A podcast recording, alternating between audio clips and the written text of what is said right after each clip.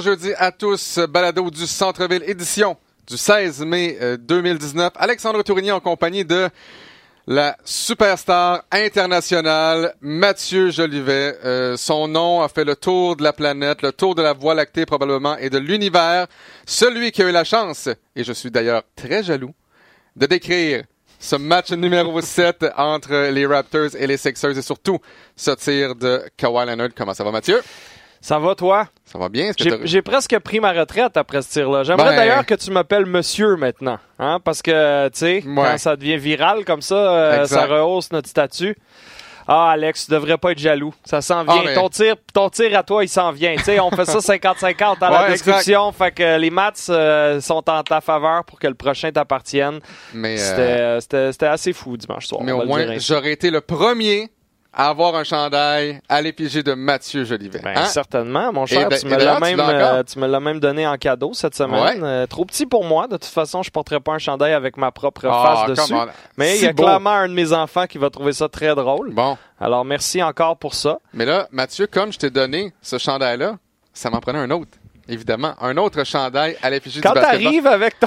zippé comme ça, avec ton parce qu'il risque d'avoir quelque chose. Et là, qui se passe? c'est le chandail oui, papa. Oui, papa. Hashtag oui, papa avec la photo avec la magique. Photo du tir de Kawhi Leonard. Toutes les faces bouche bée qui regardent le ballon, le ballon qui rentre dans le panier. Wow. Ben là, euh, ça va te coûter cher en chandail, mais c'est toi qui vas devenir viral bientôt avec un chandail par semaine. Oui, papa. Oui. Mais honnêtement, autant notre description du tir a fait le tour euh, des médias euh, un peu partout, TSN, ESPN, Autant le oui papa a, pris une ampleur encore plus exagérée, on pourrait dire. Parce que là, Jay et Dan en ont fait une mention avec de l'infographie puis des blagues sur leur compte Twitter. Peter, quand il a commencé ça, parce qu'on va se remettre dans le contexte. Mais ça fait longtemps, là. Ça fait longtemps qu'il a essayé de, rendre. C'est comme sa, phrase fétiche pour le démarquer. Je sais pas si Peter était euh, un fan du père du meuble, là, mais c'était. Au bon marché. Ah non, c'est vrai, je me mélange. Oui, excuse-moi. pas le père du meuble. À quoi je pensais? Au bon marché. Euh, et il a décidé de commencer à faire ça dans les matchs à certains moments. Et au début, je le regardais comme, ah ouais, on s'en va dans, cette direction-là. Puis éventuellement, je me suis dit, ah, c'est cute, tu sais. Mais jamais j'aurais pensé que le oui papa qui venait tout de suite après le tir gagnant magique, historique de Kawhi Leonard allait ensuite devenir euh, sa propre chose en soi. Alors voilà où on en est aujourd'hui. Et ce qui est drôle, c'est, que les Américains n'ont aucune idée de ce que ça veut dire. Yes, Daddy. Pourquoi? Euh, ils n'ont aucune idée c'est quoi. Euh, pour eux, ça a l'air très exotique. D'ailleurs, le français en général, parce que c'est toi qui m'as fait remarquer que quand ESPN l'a mis en ligne pour la première fois dimanche soir, cet extrait avec nos voix, un drapeau de la France. Un drapeau de la France. Alors ça, c'est vous dire à quel point, même si on est tout près des Américains, même si on a une frontière en commun avec les Américains, ils savent à moitié qu'on existe et qu'on parle français. Les, les Américains un peu plus cultivés, qui, qui voyagent un peu. du Vermont, du ils sont déjà venus. Ils sont déjà venus au Québec. Ils sont venus à Montréal. Ils savent. On ressemble à une ville européenne. On a de la bonne bouffe. On a des jolies demoiselles. On est une belle ville à visiter à tout moment de l'année. Mais pour plein d'autres Américains, c'est quoi ça le Québec? C'est quoi le Québec? C'est quoi le Canada? C'est quoi le français? Qu'est-ce qui se passe? Pourquoi ils parlent français en plein milieu? Non, non, ça doit être d'un territoire français perdu. Ça, c'est vraiment drôle. Alors, euh, ils l'ont corrigé par la suite. Euh, mais ça a été... Euh, non, non, c'est particulièrement drôle de voir que ça a pris cette ampleur-là. Et moi, je repensais beaucoup à ce tir-là dans les 48 heures qui ont suivi parce que, bon, c'est devenu viral. Il y a ah plein... Moi, le plus fun que, que, que j'ai constaté, c'est les messages de gens qui disaient je ne suis, j'ai jamais été fan de basket, mais j'ai commencé à regarder ça récemment. Ce genre de moment-là, j'ai tripé, j'étais debout dans mon salon, euh, tu sais, vous faites une belle job, etc. Mm-hmm. Des messages de gens qu'on a entre guillemets un petit peu convertis au basket. Ça, c'est vraiment la chose la plus satisfaisante. Parce que le tir de Kawhi, dire, on était chanceux, on était là. C'est un tir, ouais. C'est un tir, puis c'est génial. Mais si on peut avoir converti certaines personnes à devenir des, adeptes un peu plus réguliers de la NBA à cause des séries en général, de la saison en général, euh, ça, c'est ça c'est champion. Mais souvent, pour commencer à aimer un sport, là, et c'est peut-être plus difficile avec les adultes, mais pour les enfants, là, tout ce que ça prend, c'est un tir, un événement. Et pour moi, cet événement-là, c'était le tir dans le match numéro 7 de Kawhi Leonard. Il y a vraiment des gens, et j'ai reçu un paquet de messages également. Il me disait, j'ai seulement regardé les cinq dernières minutes, le tir de la fin, mais comme tu le dis, j'étais debout dans mon salon. Ouais. Alors là, ces gens-là... L'ampleur était compréhensible. À Quelqu'un qui ne suit pas le sport. Ma mère, qui est pas du tout une fan de sport, qui voyait ma soeur et son chum regarder le match, qui est venue se joindre à la fin parce qu'elle comprenait, de par l'intensité dans nos voix, de par les bruits de la foule, de par le pointage, de par le contexte, comprenait que Ouais. se passait quelque chose dans, ce- dans ces minutes-là. Alors, ben oui, c'est ça qui est génial. Puis l'autre chose que, euh, que- la- l'autre réflexion que j'avais, c'est pourquoi est-ce que les gens ont autant trippé sur ce tir-là? Autre le fait que euh, ça a bondi quatre fois sur l'anneau puis ça a remporté la série? Je pense que les gens, en 2019, encore plus qu'avant, ils veulent vivre des moments sportifs purs. Ils Mhm. veulent voir quelque chose qu'ils n'ont jamais vu. Ils veulent dire Hey, tu te rappelles-tu de la fois où le ballon a, Ouais. mis- a traîné presque deux secondes sur l'anneau avant de rentrer? Tu, tu- tu comprends? Tu sais, on parle tellement, toi et moi, toutes les semaines dans le podcast ou à- aux émissions à la télé, de masse salariale, puis de conflits personnels. c'est- Tu sais, ça- c'est notre job. C'est lourd, là, ouais. Pour nous, c'est notre job. Ouais. C'est lourd, mais ça fait partie d'instruire les gens qui veulent vraiment avoir tous les détails de pourquoi lui veut être échangé, pourquoi lui est pas content, pourquoi lui il joue moins qu'avant. C'est correct. Mais pour les- le partisan sportif de base, lui, il veut vivre des moments purs de réjouissance, d'une foule qui explose, d'un joueur vedette qui pleure à côté, d'un espèce de moment d'euphorie, puis c'était ça dimanche Ouais. soir. Alors, je pense que c'est ça qui résonne. C'était ça. Et il y a des gens qui ont regardé le match à la maison, mais il y a des gens qui n'ont pas regardé le match du tout. Mhm. Et je trouve qu'en 2019, avec les médias sociaux, il y a un paquet de personnes qui vont sur Facebook, sur Twitter, et tout ce qu'ils ont vu, c'est ce grand moment-là. Donc, Ouais. t'es pas obligé d'avoir du contexte, t'es pas obligé de savoir euh, quel joueur aime pas quel joueur ou la masse salariale. Tout ce que tu as vu, c'est un tir, Ouais. c'est une clip, ça dure 10 secondes, c'est vous qui euh, criez et qui avez presque plus de voix, c'est toi qui est par terre, si je comprends bien. Ça, ça a été exagéré un peu, là. J'ai, en criant incroyable trois fois Ouais. d'affilée, j'étais rendu en petit bonhomme à terre parce qu'il y avait comme une émotion. On était debout au moment du jeu, comme tout le monde dans les estrades. Puis là, en criant incroyable, je pourrais pas vraiment expliquer pourquoi, mais c'était tellement fort et intense que j'étais comme en petit bonhomme, la- la- le troisième incroyable là, à En terre. arrière du bureau, finalement. là. Ouais. On ne te voyait plus, essentiellement. Ouais, on peut le dire de même. Puis après ça, je me suis relevé. Je suis pas tombé d'émotion. J'ai pas perdu l'équilibre. J'ai pas, pas perdu connaissance. perdu connaissance. J'ai peut-être exagéré un peu quand j'ai mis la, la vidéo à suite sur Twitter.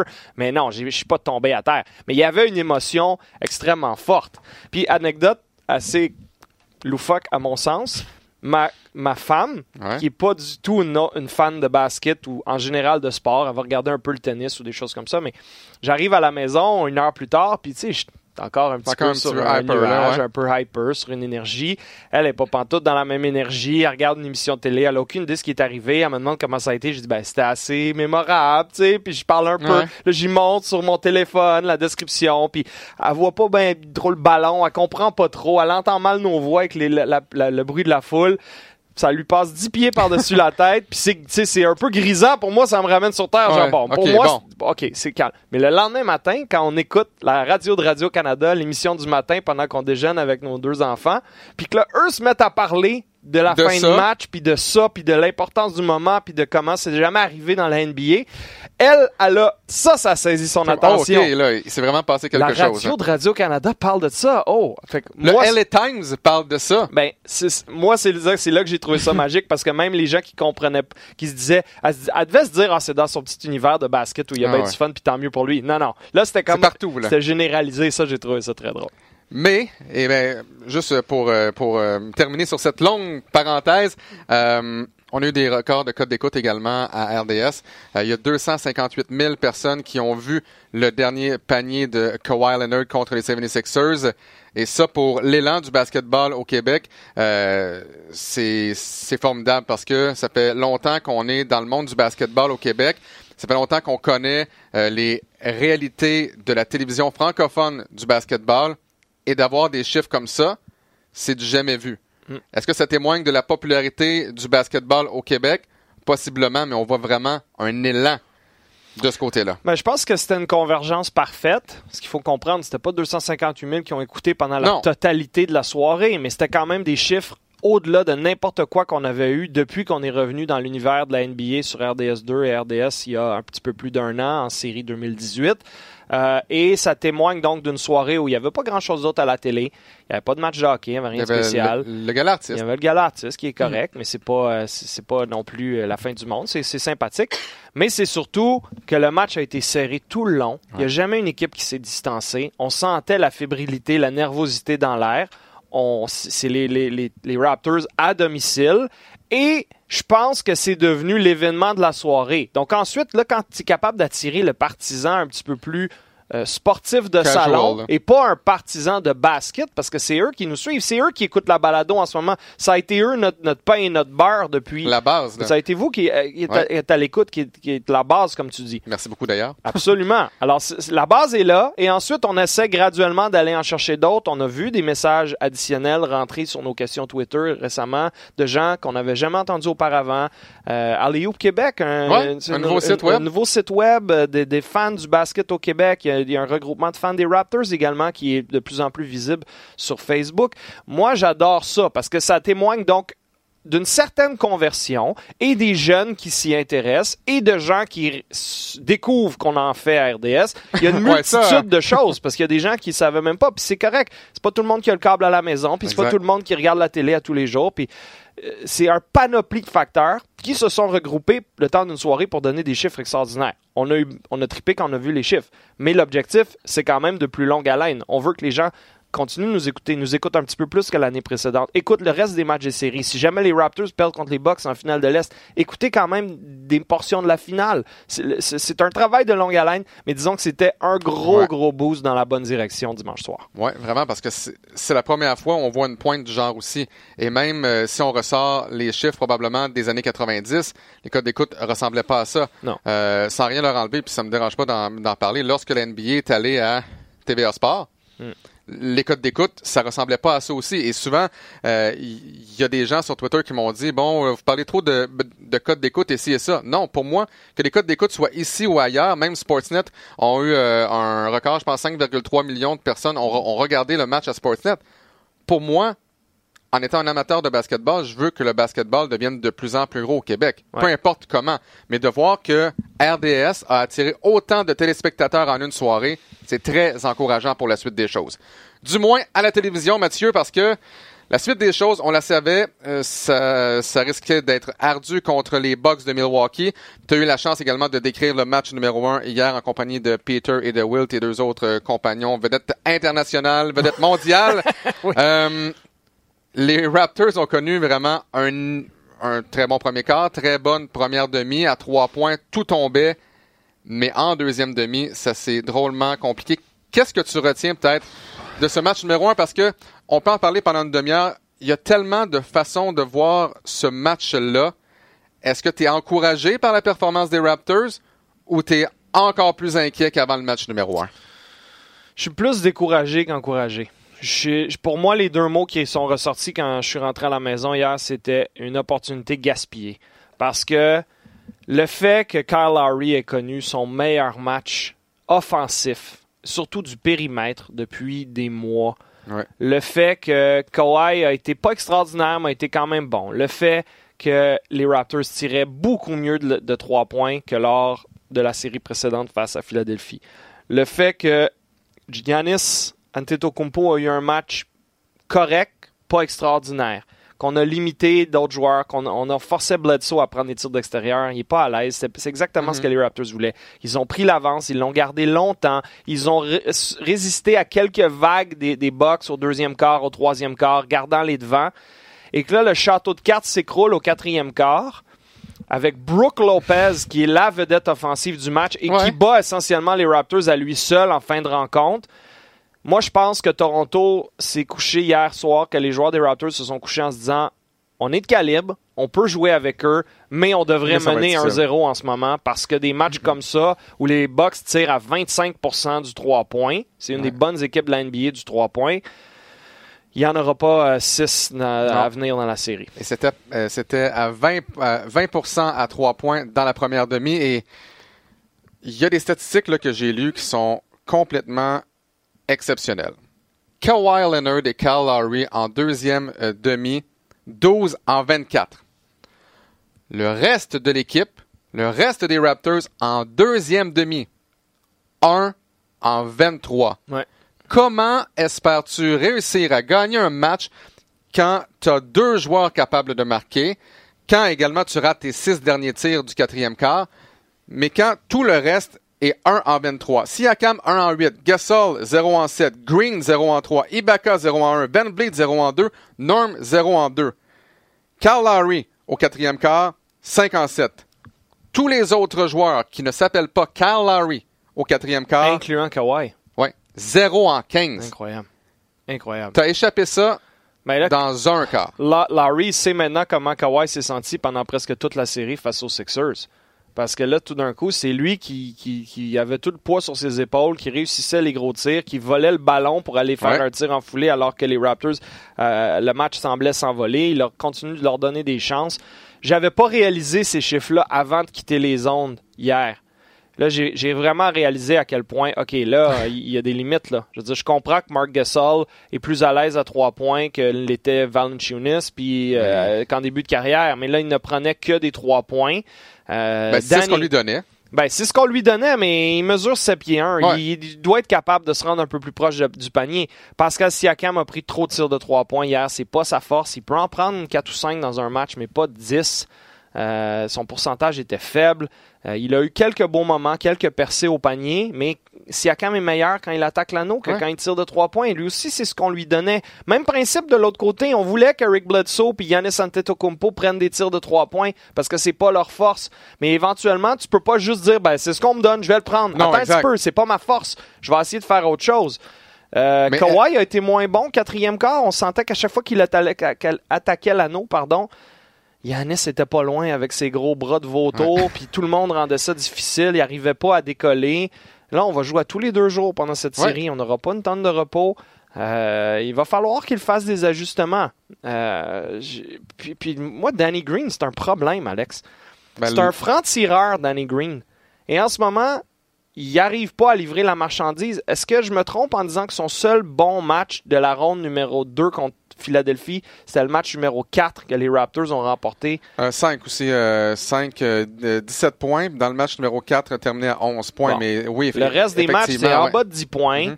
On le surveille étroitement le long du périmètre. C'est normal. C'est ça qu'on fait avec les francs-tireurs. Mais Danny Green doit t'en donner plus.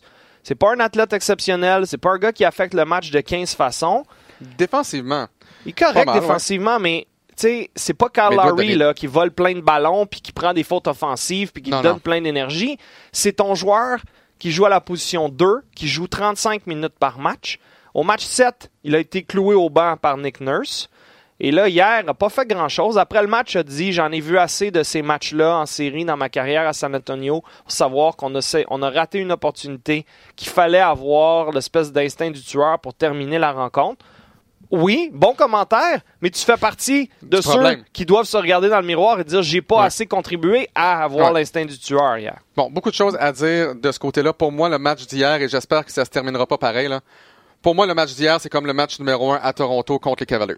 Lorsque Van Vliet ra- rate son tir et qu'on a quatre autres chances, quatre autres rebonds en 2018 de commencer la série 1-0 contre les Cavaliers, ça, ça a changé complètement euh, la série. Les Raptors ont été balayés.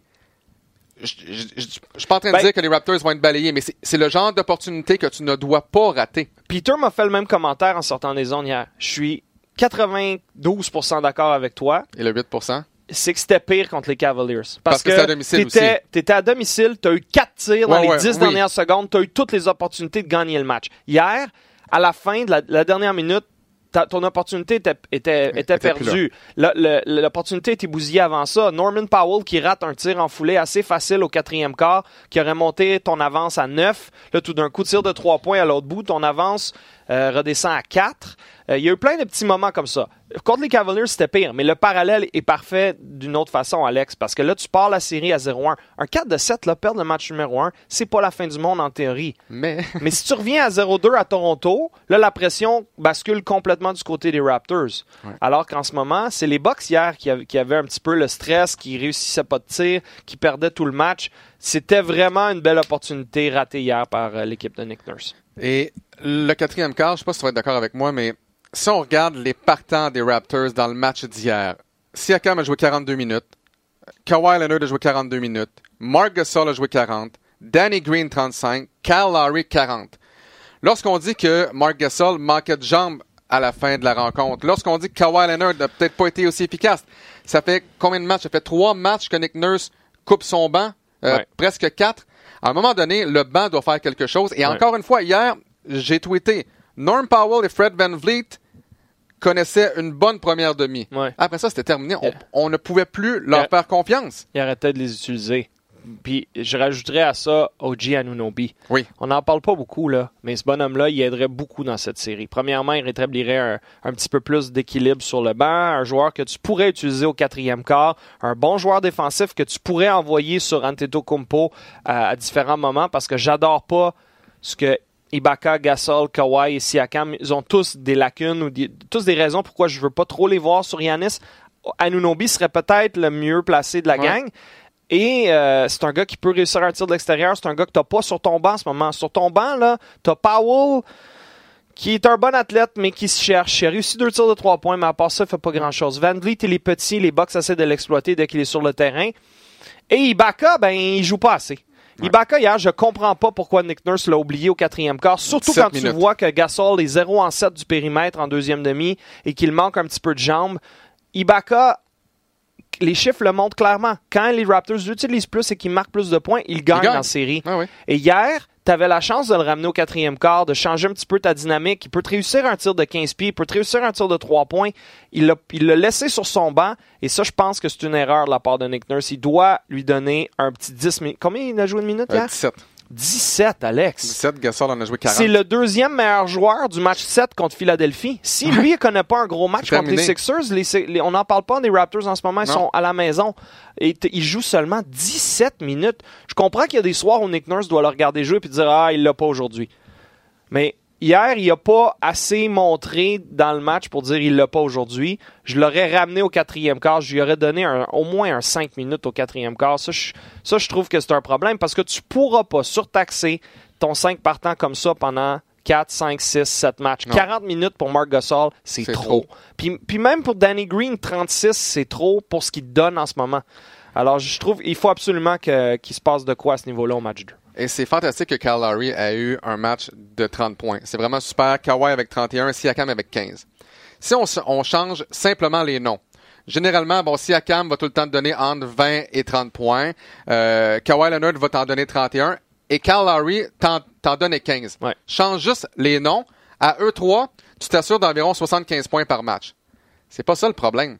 Le problème, c'est tout le reste. Ben. T'as pas de quatrième option.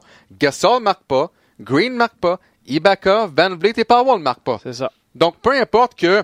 Mais même- euh, ils ont marqué 17 points au quatrième quart, Alex. Ouais. Ils menaient, ils ont marqué, tu sais, si tu marques le nombre de points au quatrième quart que tu fais à peu près à tous les quarts, au minimum, tu t'en vas en prolongation. Là, je veux dire, Ouais. à un moment donné, je comprends que les Bucks ont, ont levé leur jeu, d'un cran défensivement.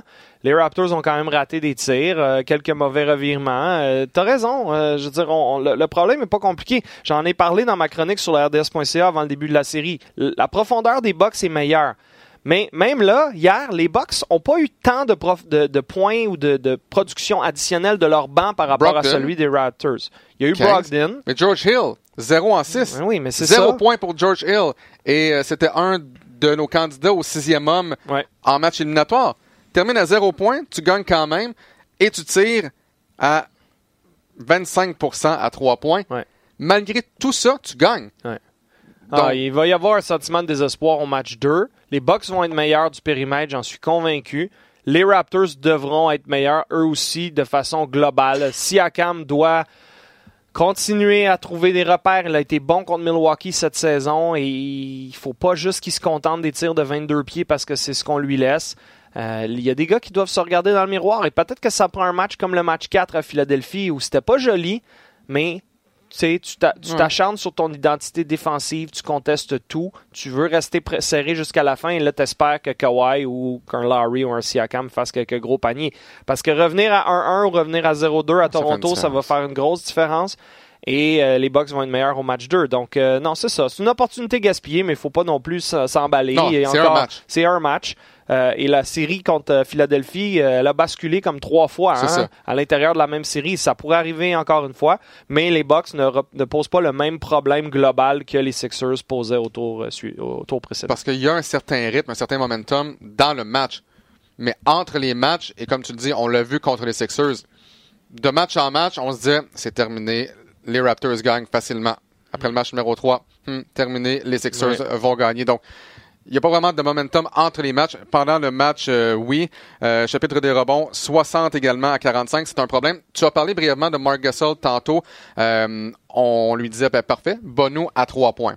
Continuez à tenter des 3 points. Est-ce que c'est à Mark Gasol, selon toi, d'être plus brillant? Ou bien c'est Nick Nurse qui lui dit, regardez les gars, lorsque vous êtes libre, tirez et ça va fonctionner? Est-ce que c'est à Nick Nurse de dire, bon, Mark, même si tu es disponible, on va corriger le tir dans notre stratégie et on va s'arranger pour que la résultante des possessions, ce soit pas toi en haut de la clé avec le ballon des mains dans, dans les mains complètement ouvert. C'est un peu des deux. Gasol, c'est un cas pas évident à gérer pour Nurse parce que la meilleure, la meilleure faculté offensive, la meilleure aptitude offensive de Marc Gasol, c'est ses passes. Alors, tu veux qu'il soit ton espèce de pivot, ton point d'ancrage en haut de la clé, qui se retourne, qui trouve l'homme libre, qui fasse des belles passes et qui libère les autres. Mais quand il se met à devenir un passeur, il peut faire que des passes pendant quatre quarts, puis il n'a pas vraiment été agressif, et là, l'adversaire le voit comme un passeur seulement. Alors, tu veux qu'il soit agressif. Mais en ce moment, on dirait que sa façon d'être agressif, c'est de tirer des trois points. Il a des bonnes sensations à cet endroit. Il en a réussi un ou deux à tous les matchs ou presque en série.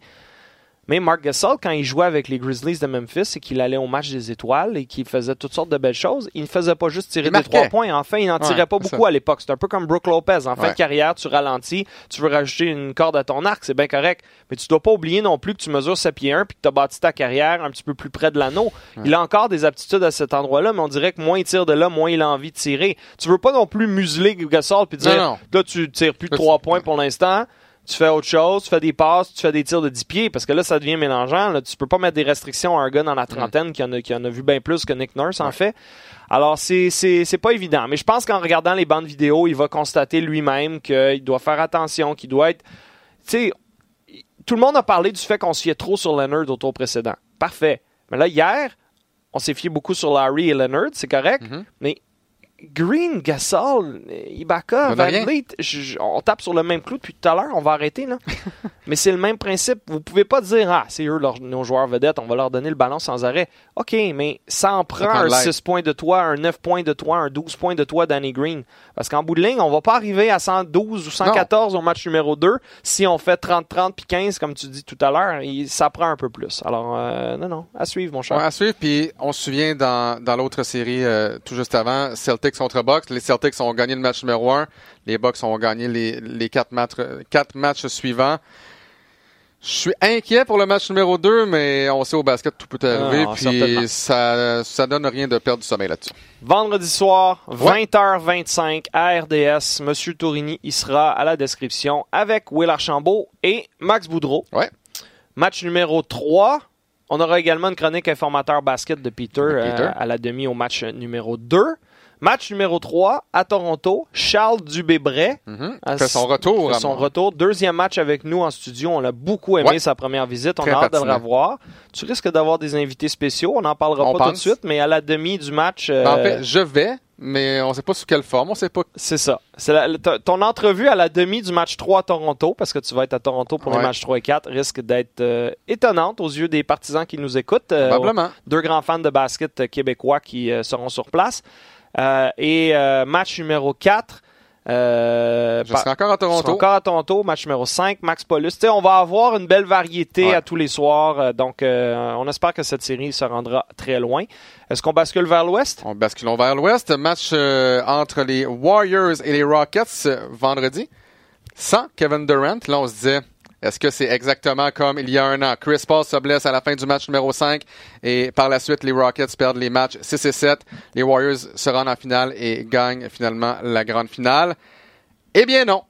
Eh bien non, les Warriors de Golden State ont réussi à battre les Rockets et je dirais même Clay Thompson est, euh, a été exceptionnel dans la première demi. Ouais. Mais Steph Curry, 33 points en deuxième demi. Il a terminé la première demi avec aucun point. On se disait, Est-ce que c'est la fin des Warriors du Golden State comme on les connaît? Est-ce que Kevin Durant va partir? Peut-être toutes des belles questions, là.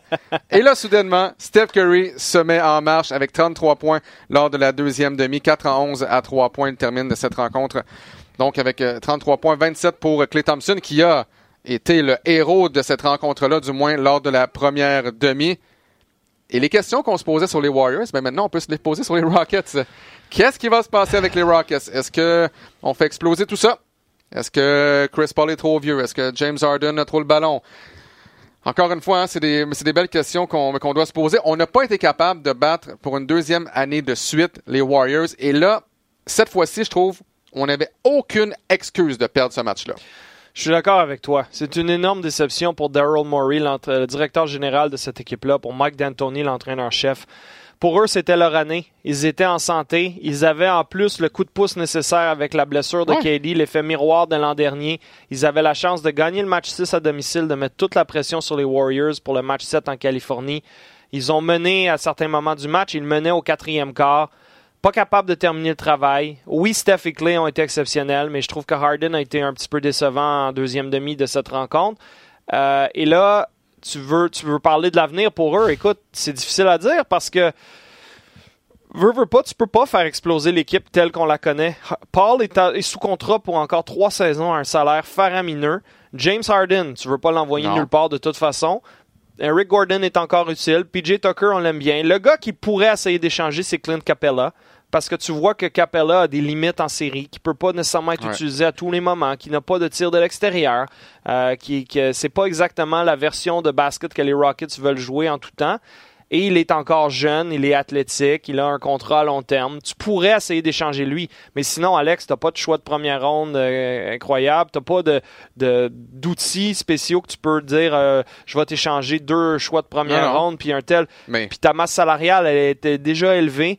Euh, moi, je pense qu'il faut que tu poursuives. Tu sais, ils étaient pas loin là. Tu peux, tu peux avoir l'argument de dire ben notre philosophie continue d'apporter des succès. On s'est rendu dans les huit meilleures équipes. On aurait pu, avec un résultat différent au match 6, il y a beaucoup de si, là.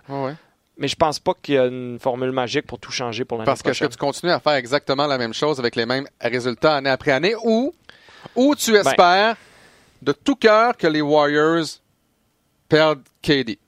Et là, soudainement, là, tu peux te dire, bon, KD les amène over the top. Là, on vient de perdre KD. On a des chances de les battre enfin. Parce que si on recommençait la série à zéro sans Kevin Durant. Les Rockets gagnent cette série-là. Je, ne suis pas certain que les Warriors peuvent battre les Rockets quatre fois euh, en sept matchs sans Kevin Durant.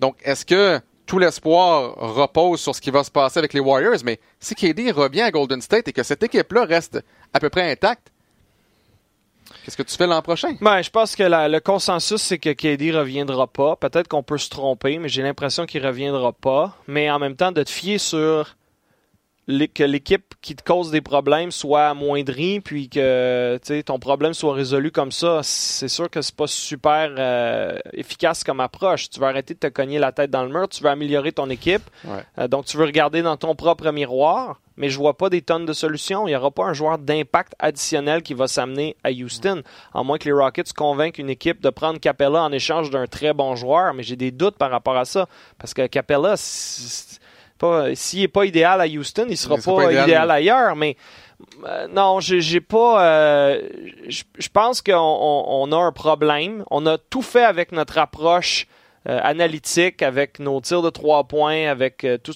tout, ce qu'on a bâti là-bas contre le gré de la NBA pendant les dernières années. Et peut-être a-t-on atteint les limites. Peut-être que de dire six tirs de trois points contestés, c'est mieux que 8 tirs de 2 points de qualité. Puis, tu sais, les, les ah, chiffres là, qui nous montrent tout ça, ben, il y a peut-être des limites à ça. Peut-être qu'un bon tir de 2 points, c'est mieux qu'un tir difficile de 3 points, tu sais. Puis Harden, on lui en a demandé beaucoup cette année. On lui en a demandé beaucoup l'année passée. Il va, pas, il va pas garder cette cadence-là pendant 2, 3, 4 ans encore. Alors, il faut l'entourer, mais c'est pas évident. On est, on est vraiment déçus du côté de Houston présentement, il n'y a aucun doute là-dessus.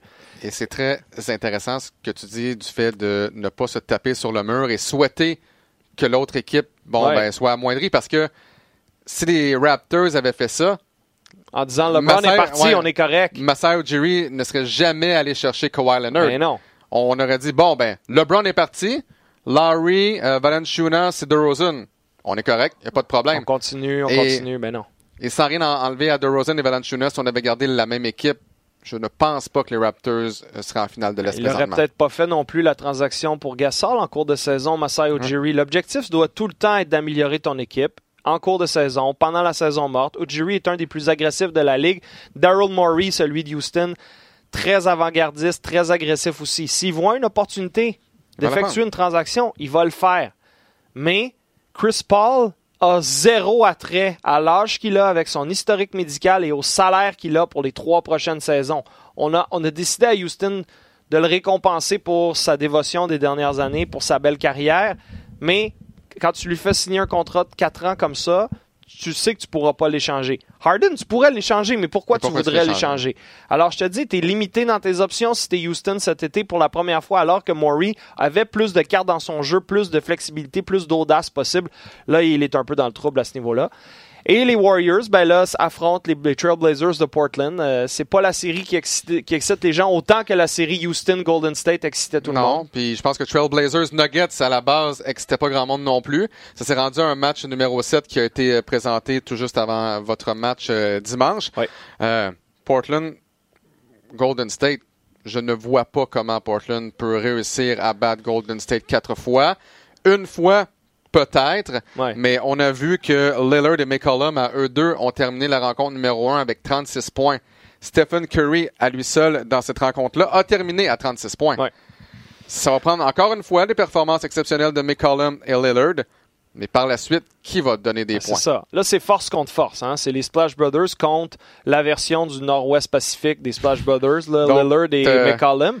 C'est une version un peu euh, moins extraordinaire, mais quand même très solide depuis plusieurs années. Steph Curry, Seth Curry. Oui, mais Seth Curry n'est pas le, garde partant. Tu, tu peux pas dire non, confrontation de frères, mais, c'est sûr que si tu veux l'illustrer comme ça, tu as, raison. C'est le, le petit frère des Warriors de, de Golden State. C'est le petit poussin, absolument. Mais mm. mon point étant que les Blazers, je pense, sont une équipe qui est contente d'avoir mis fin à leurs problèmes en série, d'avoir gagné deux rondes pour la première fois depuis euh, une éternité. Euh, on, a, on a franchi une barrière psychologique mm. qui est très importante. Moi, je les vois comme l'équipe qui est juste contente d'être en finale de l'Ouest. On dit les bonnes choses, on veut gagner, c'est bien correct. Mais moi non plus, je vois pas comment ils auraient les ressources pour battre les Warriors. Le match numéro 1 nous en a dit long. Ils ont gardé ça à 6 ou 7 points. Au troisième quart, ils restaient dans le match. Puis là, le, le quatrième quart a été catastrophique. Le seul scénario dans lequel cette série-là pourrait devenir intéressante, c'est si les Blazers gagnent le match 2. Parce que si tu trouves le moyen d'aller en voler un à Golden State, et on s'entend, les Warriors cette année, ils en ont eu des crampes au cerveau, des bulles dans leur ben saison où tout d'un coup ils jouaient tout croche. À la maison, contre une, équipe moyenne, contre les Clippers en première ronde ah quand on menait par 30 puis on a perdu. Ça peut arriver. Si ça, ça arrive, là c'est 1-1, tu retournes à Portland, on a une super foule là-bas, on va être gonflé à bloc, on est peut-être capable d'aller chercher au moins une victoire à domicile, puis là tu commences à forcer les Warriors à te prendre au sérieux. Mais si tu perds 2-0 après les deux premiers matchs, les Warriors vont aller en chercher un sur deux à Portland. Je suis convaincu. Ça va finir en 5. ça va finir en 5. Alors, c'est les deux scénarios en ce moment. C'est pour ça que le match numéro 2, autant dans la série des Raptors, selon moi, encore plus pour les Blazers, doivent absolument gagner ce match 2 sur la route pour se donner une chance dans la série. 21h ce soir, donc, Blazers contre Warriors de Golden State. Pas présenté sur nos zones, mais on vous invite quand même à regarder, amateurs de basketball. Ce match... Euh, est-ce qu'on passe à la loterie? Pas le choix, mon cher. Pas, pas le choix. Alors, mardi soir. Écoute, mardi soir, et tout ce que je vais dire, en fait, je vais ouvrir avec ça. Pauvre Knicks. Attends, mais expliquons la loterie pour les gens qui nous écoutent, qui connaissent moins le basket. Rapidement, je prends une minute. Ouais, vas-y. Le principe de base dans la NBA, c'est qu'on. Puis c'est un peu comme ça au hockey, mais c'est encore plus prononcé dans la NBA. Vraiment, ouais. On veut pas que les équipes fassent à ce point exprès de perdre pendant une saison difficile pour finir au dernier rang de la ligue et avoir de grandes probabilités de choisir au premier rang. On veut essayer de mitiger un petit peu les, les, équipes qui tankent, comme on dit, là, qui veulent Donc, qui font exprès pour perdre, exprès pour perdre. Alors, cette année, pour la première fois, on a encore plus changé les pourcentages qu'on avait avant. Alors, les trois équipes qui ont eu la pire fiche dans la ligue avaient 14% de chance chacune d'obtenir le tout premier choix. Et là, ça rendait les autres équipes qui avaient fini 4, 5, 6, 7, 8, 9, 10, ça les rendait encore plus éligibles au premier choix avec des pourcentages accrus. Même les équipes euh, comme les Lakers de Los Angeles, qui avait, si je ne me trompe pas, Les le étaient loin, ouais. 9e. Ouais. Euh, ouais, ouais. C'était Je pense 1, que- 2, 3, Euh, 4, 5. OK. 1, 2, 3, 4, 5, 6, 7, 8, 9, 10, 11. Alors, quand tu avais le 11e euh, meilleur pourcentage de, de montée au repêchage avant, si tu tombais pas 1, 2, 3, tu restais 11e. Ouais. Là, les Lakers, sans tomber dans 1, 2, 3, ont eu le quatrième choix. Donc, ça donnait Parce qu'on encore parce qu'on plus... 4 fois. C'est ça. Ça donnait encore plus de chances de remonter au repêchage et c'est exactement ce qui est arrivé. Memphis avait 6% des chances de monter au premier, euh, dans le top 3. Ils ont monté au deuxième rang. Les Knicks avaient 14%. Ils sont allés troisième. Les Lakers avaient 2%. Ils sont montés jusqu'au quatrième rang. Et les Pelicans de la Nouvelle-Orléans avaient 6% des chances d'avoir le premier choix. Et c'est ce qui est Hein? arrivé. Comme le hasard fait bien des choses. J'ai tweeté ça. Anthony Davis veut se faire échanger. Pas de problème. Les Pelicans. Et là, je suis pas en train de partir la, la théorie du complot. là. Je fais juste parler de hasard. On reçoit le, le tout premier choix. Est-ce que euh, AD va partir? Je sais pas. Mais là, on va pouvoir vendre des billets, du moins pour une année, en raison de Zion Williamson. Ça nous donne donc une année de tampon si on devait échanger Anthony Davis pour vendre des billets du côté des Pelicans. Et souviens-toi, euh, il y a une vidéo qui a circulé. Les gens qui vendent des billets à la Nouvelle-Orléans ont Ouais. explosé Ouais. de joie. Absolument. Mais tu sais, là, Hmm. la chose que j'ai le plus envie de discuter pour commencer euh, de parler de la loterie, c'est là, on a deux joueurs dans notre effectif, en prenant pour acquis que les Pelicans vont prendre Williamson au premier rang. On a deux joueurs qui ne semblent pas vouloir jouer pour nous. Anthony Davis a demandé une transaction la saison dernière et là, il lui reste un an de Mhm. contrat et tout indique qu'ils vont devoir l'échanger s'ils ne veulent pas le perdre pour rien du tout à la Ouais. fin de la saison qui s'en vient. Et Zion Williamson, selon tout ce qu'on a vu et lu lors de la, des festivités de mardi soir, Ouais. a pas envie d'aller en Nouvelle-Orléans. Mais là, il a commencé à dire les bonnes choses. Il a dit J'ai hâte de jouer pour les Pelicans. Est-ce Bon. que c'est vrai? Hein? C'est parce que là, la rumeur qui circulait, les articles qui ont commencé à sortir hier, c'était il pourrait retourner à Duke. Il pourrait dire j'ai pas encore signé avec un agent, j'ai pas encore signé un contrat de soulier, j'ai fini mes cours à ma première année à l'école, j'ai rempli tous les critères pour retourner à l'école pour une deuxième année. Le problème avec ça, c'est que quand tu es supposé être le premier choix, puis tu veux commencer ta carrière, puis commencer à faire les gros dollars, tu peux pas repousser ça d'un an. Ça serait une catastrophe, Imagine si tu te blesses. si tu te blesses, tu peux pas avoir des grosses polices d'assurance, là, mais il y a des limites. Alors, personne, la Ligue, là, ça serait le pire scénario pour eux, qui préféreraient retourner à l'école que de jouer pour une de leurs équipes. Un des marchés les, plus, mo- les moins attrayants de la Ligue, j'en conviens, mais quand même, t'as pas le choix d'y aller. Non, non. Tu leur appartiens essentiellement pour sept ans quand tu euh, es repêché. Et tu feras comme Anthony Davis, tu partiras après 7 ans. Ben, c'est ça. Mais 7 ans, c'est long. Alors, lui, il capote un peu parce que Davis, il lui reste juste un an à son 7 ans. Lui, il lui en reste 7. Mais en même temps, tu n'as pas le choix d'aller à cette équipe-là. Puis, oui, tu pourrais dire que ma seule monnaie de, de négociation, c'est je vais retourner à l'école si vous ne m'échangez pas. Mais pour un joueur de 19 ans, de faire ça, ça serait vraiment euh, très mauvais pour Et- tout le monde. Il serait mal conseillé. C'est pas une bonne idée. Et tu peux retomber l'an prochain encore une fois Ben, sur les. Pelicans. Qu'est-ce qu'il tu vas dit? faire? Là, tu vas avoir perdu un an De de, salaire. salaire. de contrat, de faramineux, de souliers, de tout ça pour retrouver au même point. Alors, s'il y a moindrement des gens intelligents qui le conseillent, ils vont lui dire faut, faut que tu acceptes Ouais. ton sort. Après ça, les Pelicans, par exemple, ce serait dans leur intérêt de l'entourer, de le rendre heureux. Ouais. Alors- Et là, il y a une façon de le faire. Voilà. Et ça revient à ce que je disais en ouverture. C'est quoi? Pauvres Knicks qui avaient, qui ont terminé dernier et là qui se retrouvent troisième. Ouais. Et les Knicks, on sait, bon, est-ce que Kyrie Irving va aller du côté de New York, on sait pas. Est-ce que KD va aller du côté de New York, on sait pas. Est-ce que Kemba Walker, euh, qui a connu des matchs exceptionnels avec Yukon euh, là-bas, euh, on sait pas. Mais on pourrait peut-être essayer d'aller chercher Anthony Davis et donner le troisième choix au total, qui pourrait être RJ Barrett, le colocataire de Zion Williamson Bon avec ami. Duke, Ouais. le meilleur ami essentiellement de Zion Williamson. Est-ce que c'est une façon de le rendre heureux? Et si tu commences une concession entre, entre guillemets avec Zion et RJ, soudain, pendant sept ans, tu as du temps pour bâtir une bonne sûr. concession, une bonne équipe.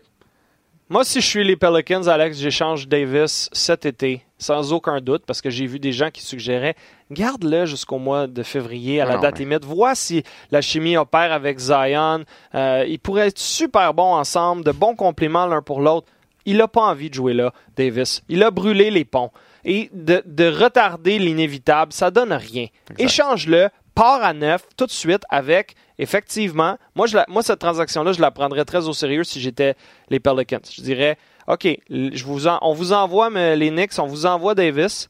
En retour, on veut votre troisième choix, Kevin Knox, puis deux autres choix de première ronde. Moi, je pense que c'est ça que ça prend pour Davis. Évidemment, Davis euh, doit peut-être dire aux Knicks entre-temps, Ouais, ouais. je vais rester à long terme si vous, si vous faites mon Ouais. acquisition. Mais moi, c'est ça que je ferais. Je pense que c'est une bonne transaction pour les deux équipes. Les Knicks auraient la vedette au cours de laquelle bâtir. Ça va être difficile de bâtir au cours de lui parce qu'on n'aura plus beaucoup d'éléments. On, aura, on va perdre des choix de première ronde, etc. Mais ça Mais-. Tu vas chercher KD. Si ben, tu... c'est ça. Si tu peux le faire dans le- de- Ouais. en tant qu'agent libre parce que tu le feras pas par le repêchage. Exact. Mais les Knicks seraient quand même gagnants parce qu'ils auraient la- une des vedettes qu'ils veulent. Et les Pelicans, bâtis avec des jeunes sous contrat à long terme, qui coûteront pas cher au début, qui ont envie de jouer ensemble, qui vont énergiser les partisans. Là, disons là, que tu as, effectivement euh, RJ, Zion, Kevin Knox. Tu peux peut-être même échanger Drew Holiday. Tu peux l'envoyer à quelqu'un pour d'autres éléments jeunes intéressants. Fais-le comme il faut. Là. Un- Ah ouais. Tu bâtis, là. tu seras pas euh, top 4 dans l'Ouest l'année prochaine, mais tu pourrais être drôlement bon dans 2, 3 ou 4 ans. Là. Ouais. Moi, c'est ça que je ferais à 100%. Et là, euh, reste à savoir, est-ce que Barrett va sortir troisième? Là, je pense que oui. Euh, Memphis, je crois, va prendre John Morant. Ça, c'est ce Euh, qu'on lit euh, depuis ce matin. Ouais. Qu'est-ce qu'ils vont faire? Est-ce qu'ils vont garder Mike Conley? Euh, Est-ce qu'ils vont... J'ai aucune idée. Mais du moins, les deux peuvent peut-être cohabiter si John Morant n'est pas partant dès le match numéro un. Euh, soit reste que. Conley, Conley peut servir de mentor et puis tu peux Ouais. les jouer ensemble un peu ou tu peux juste l'échanger tout de suite Conley. Les deux scénarios se valent. Ils adorent Conley à Memphis, mais ils comprennent que, que Morant est un talent spécial aussi. Eux autres sont très contents de la tournée des événements. On, Ouais. on va pouvoir bâtir autour d'un gars que les partisans vont adorer. L'autre scénario pour les Pelicans avec Davis, tu peux retourner à Boston. Oui. Tu peux dire aux Celtics, bon, on va jaser là maintenant que vous, êtes, la- vous avez la capacité de transiger avec nous. On veut, on veut Tatum, on veut Brown, puis on veut le choix de première ronde de, de Memphis que vous possédez. Trois de vos atouts les plus intéressants. Les Celtics n'ont pas le choix de prendre cette transaction-là au sérieux, Alex. Mais Parce ça que- dépend si ça fait rester Kyrie Irving ou non. Ben, moi, je pense que même s'il reste pas, tu fais cette transaction-là parce que Davis est un talent générationnel, spécial, Ouais. euh, et que peut-être que Brown et Tatum, t'es pas convaincu maintenant qu'est-ce que ça va donner à long terme. En tout cas, cette année, Ouais. ça a été plus difficile, mais ça a été plus difficile en partie parce que Kyrie a changé complètement la dynamique de l'équipe. Mais moi, je pense que les Celtics, dans la, la- la mesure où ils veulent essayer de bâtir autour d'un d'un joueur fantastique, après ça, tu peux avoir autour de lui des morceaux comme Horford, Hayward, Smart. et, Roger, si... ouais. Peut-être. Ben, si Kyrie revient pas, je pense qu'il faut que tu resignes Rozier.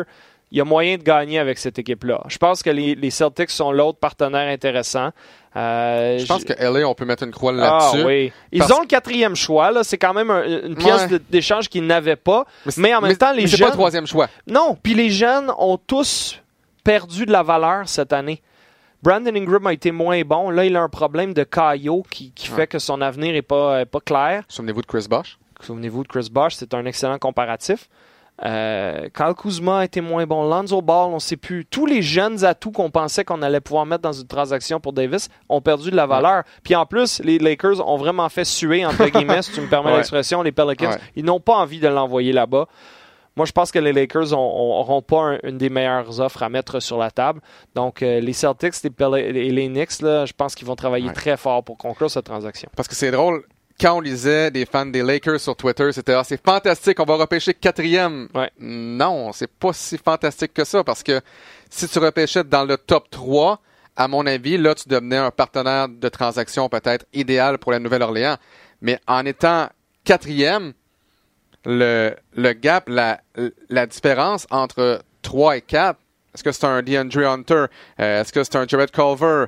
Euh, c'est pas RJ Barrett.